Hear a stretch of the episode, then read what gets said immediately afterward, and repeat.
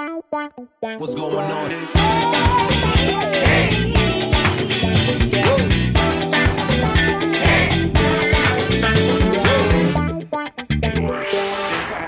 Motivo de consulta.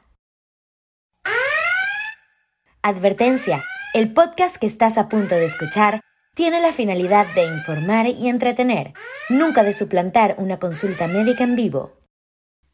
Buenas y bienvenidos a Motivo de Consulta, tu primer podcast de salud que no está aprobado por la FDA. Sí, escucharon bien, acabo de decir primer podcast de salud que no está aprobado por la FDA.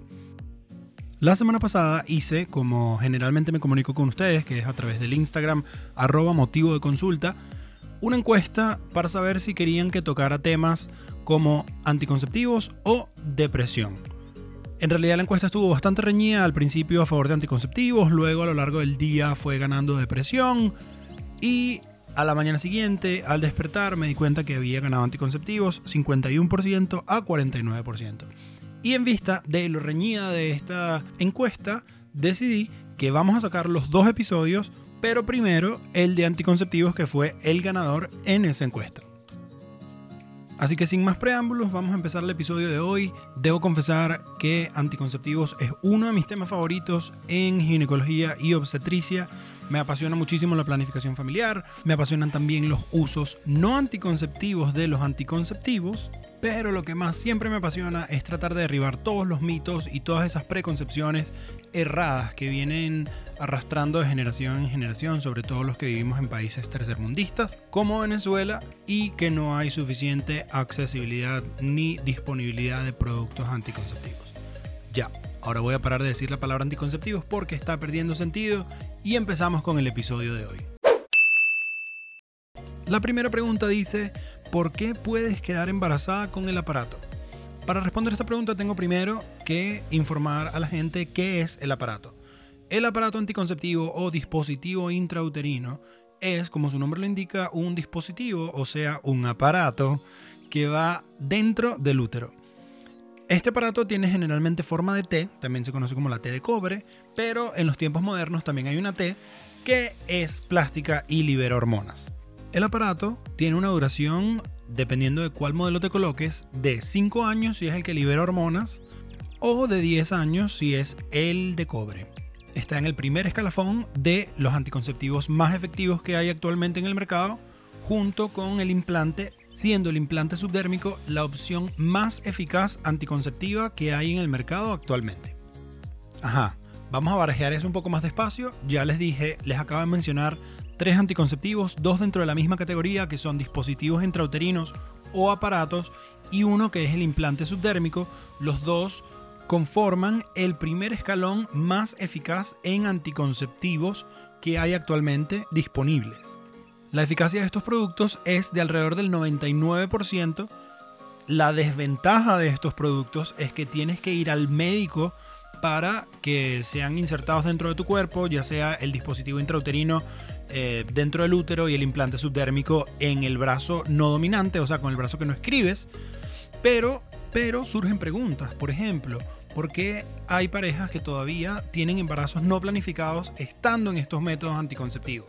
Y la respuesta es la siguiente, porque su efectividad es alrededor del 99%, no es un 100% efectivo.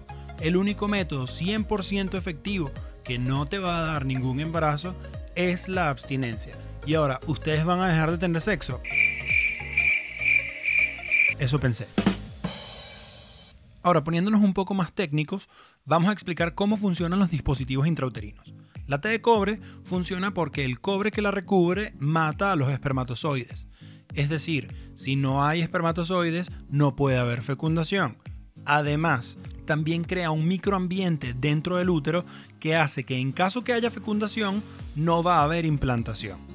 Entonces, funciona por dos mecanismos, pero siendo la destrucción de los espermatozoides el mecanismo principal. Eso para el dispositivo intrauterino de cobre. Ahora, para el que libera hormonas, la hormona que libera se llama levonorgestrel, que es la misma progesterona. La progesterona se encarga de hacer más viscoso el moco cervical y así impedir que los espermatozoides pasen a través de él. El moco cervical es esta mucosidad que se encuentra dentro del cuello del útero y las mujeres lo pueden ver en el momento de la ovulación porque sale a través de la vagina como si fuera flujo, pero este flujo es transparente, inoloro, no huele a nada, no pica, no molesta, es filante como clara de huevo y es completamente normal. Entonces la progesterona cambia la textura o la viscosidad de este moco cervical para que los espermatozoides no puedan entrar a través de él. Otras de las cosas que hace la progesterona es inhibir la ovulación. Esto quiere decir que las pacientes que están utilizando el dispositivo intrauterino que libera hormonas pueden beneficiarse de no tener reglas porque no hay ovulación. Entonces las pacientes muchas veces preguntan, pero eso es sano, es saludable, porque no voy a estar viendo regla, porque mi cuerpo no se va a limpiar. Las pacientes creen que la regla las limpia o las purifica de alguna manera, pero eso no es cierto. La razón por la cual no ven regla es la progesterona que nosotros mismos estamos beneficiándonos de su uso. Por ejemplo, muchas pacientes que tienen dismenorrea o dolor con las menstruaciones pueden verse beneficiadas de no tener reglas.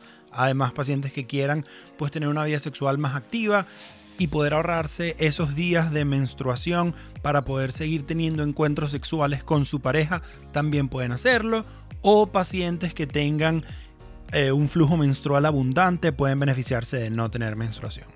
En fin, estas son ventajas no anticonceptivas del dispositivo intrauterino que libera hormonas. Con respecto a las pastillas anticonceptivas, las preguntas que más recibí fue en relación al descanso que muchas mujeres creen que tienen que tener con las pastillas anticonceptivas, cada cuánto debe hacerse ese descanso, si hay o no disminución de la fertilidad por utilizar tanto tiempo pastillas anticonceptivas, si engordan, si no engordan, si dan acné, cuáles son ese perfil de efectos secundarios que tienen las pastillas anticonceptivas. Y la respuesta aquí es un poco más complicada porque comenzando por el hecho que hay dos tipos o dos grandes grupos de pastillas anticonceptivas. Las pastillas anticonceptivas combinadas de estrógeno y progesterona y las pastillas anticonceptivas de solo progestágenos. Dentro de las pastillas anticonceptivas combinadas hay muchísimas formulaciones también y hay muchísimas maneras de tomárselas. Pero las cosas que sí son verdad con respecto a las pastillas anticonceptivas combinadas es que las mujeres mayores a 35 años y fumadoras no deberían tomar pastillas anticonceptivas que contengan estrógeno. De igual manera, las pacientes que han tenido algún evento trombótico, como por ejemplo coágulos en las piernas, esas pacientes tampoco deberían tomar pastillas anticonceptivas combinadas. O pacientes que actualmente tengan el diagnóstico de cáncer de mama o migrañas con aura, son pacientes que no califican para tener anticonceptivos con estrógenos. Las pastillas anticonceptivas a base de progesterona son un poco más amigables, incluso se pueden mandar inmediatamente posparto y durante la lactancia materna y también a las pacientes que tienen contraindicación a los estrógenos que quieran utilizar pastillas anticonceptivas, como es el caso de todas las contraindicaciones que acabo de mencionar. La diferencia es que si se te olvida una pastilla y no te la tomas a la misma hora todos los días, a diferencia de las combinadas, la efectividad disminuye muy drásticamente y las posibilidades de un embarazo no planificado son mucho mayores que con las pastillas anticonceptivas combinadas. Entonces, si tú eres mujer y sabes que se te olvida generalmente tomarte la pastilla, o si eres hombre y sabes que tu novia es muy despistada, recomiéndale algún otro tipo de anticonceptivas. Con respecto a los mitos que se dicen de las pastillas anticonceptivas, voy a decirlo una sola vez. No se necesita descanso de las pastillas anticonceptivas. Mentira. Siempre ha sido mentira.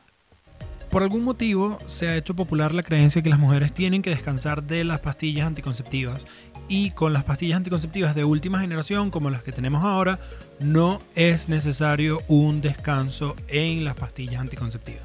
Una mujer puede estar 10 años en pastillas anticonceptivas y es perfectamente normal.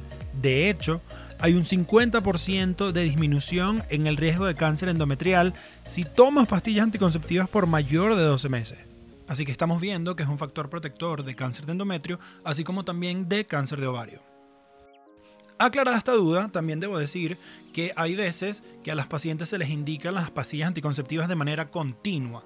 Es decir, si las pastillas es de 28 días, se manda a descartar la última semana de placebo o si es de 21 días se manda a comenzar la caja sin esperar una semana después que baje la menstruación. Entonces si tu doctor te manda pastillas continuas, por favor, no le veas a la cara como si fuera un extraterrestre y entiende que muchas veces se beneficia del el efecto que tiene sobre las reglas las pastillas anticonceptivas.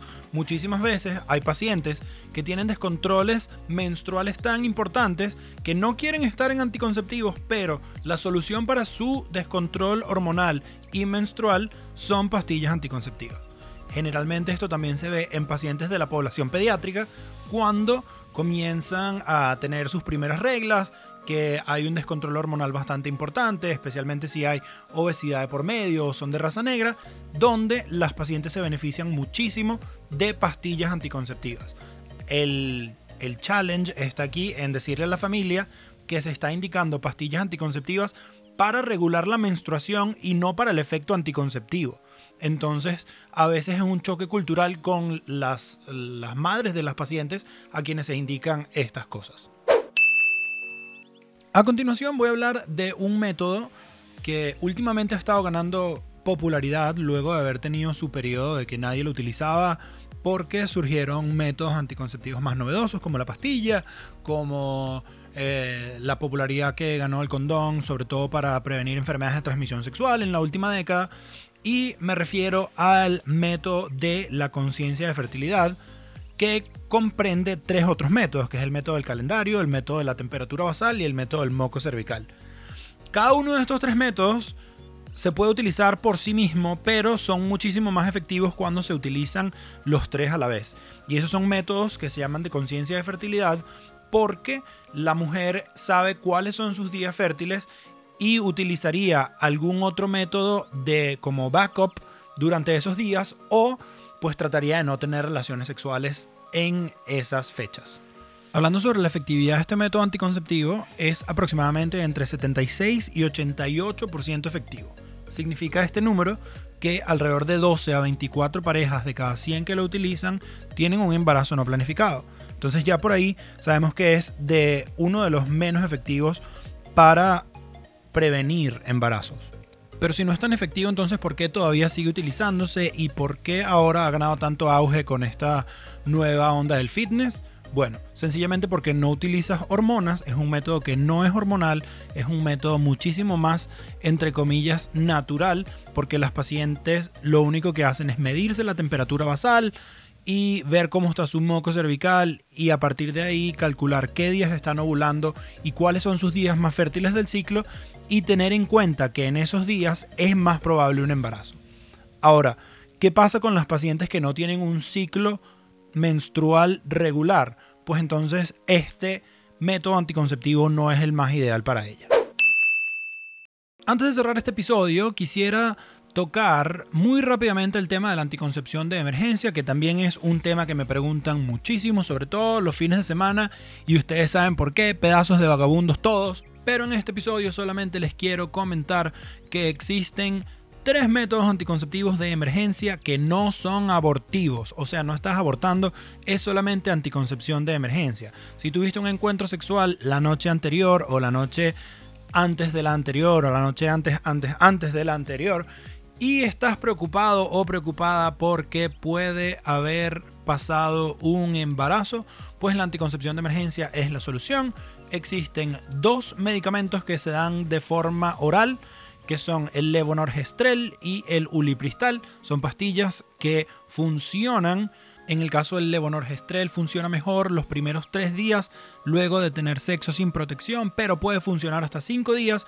Y en el caso del ulipristal funciona los cinco días luego de sexo sin protección, sin cambiar su efectividad. Ahora, también existe un método que ya lo hemos nombrado en eh, el episodio de hoy, que es el dispositivo intrauterino de cobre, que tiene la mayor efectividad como método anticonceptivo de emergencia y también es un anticonceptivo a largo plazo. Funciona por 10 años y tiene 5 días para colocarlo luego de haber tenido sexo sin protección. Entonces, si es algo que estás interesada en no salir embarazada por 10 años, o el tiempo que quieras a largo plazo, pues el dispositivo intrauterino de cobre puede ser una solución para ti y así te ahorras Uno, tener que comprar otro método anticonceptivo de, de emergencia en situaciones posteriores o tener que comprar un método anticonceptivo de uso frecuente. Gracias, muchísimas gracias. Si llegaste hasta aquí en este episodio del podcast, pues gracias por la paciencia, sobre todo porque este es un tema que me apasiona muchísimo. Traté de no hacerlo tan largo porque voy a hacerlo un poco más digerible. Voy a desglosar cada uno de los métodos anticonceptivos que hemos tocado en este episodio y dedicarle un episodio especial a cada uno de ellos porque sé que hay muchísimas preguntas con respecto a ellos. La cantidad de, de mensajes que recibí con, con preguntas pues es más de lo que puedo hacer en un episodio y voy a tener especialistas en cada uno de estos episodios. Y para cerrar este episodio quiero terminarlo con la pregunta favorita de todo el mundo. ¿Cuál es el mejor anticonceptivo? Y mi respuesta siempre será el que a ti te funcione mejor, el anticonceptivo que tú estés dispuesta a utilizar y a sostener en el tiempo, el que te sirva y te regule la menstruación, el que tú estés de acuerdo con los efectos secundarios de la medicina que te vas a, introducir en tu cuerpo y el que te funcione para tu estilo de vida. Con esta reflexión yo me despido. Yo soy Eduardo Grimaldi y esto fue otro episodio de Motivo de Consulta. Muchísimas gracias por estar aquí, muchísimas gracias por mandarme sus preguntas y la semana que viene nos vemos con otro episodio, el especial de depresión con la doctora Ginir Tobía. Muchísimas gracias. Cuídense. Bye.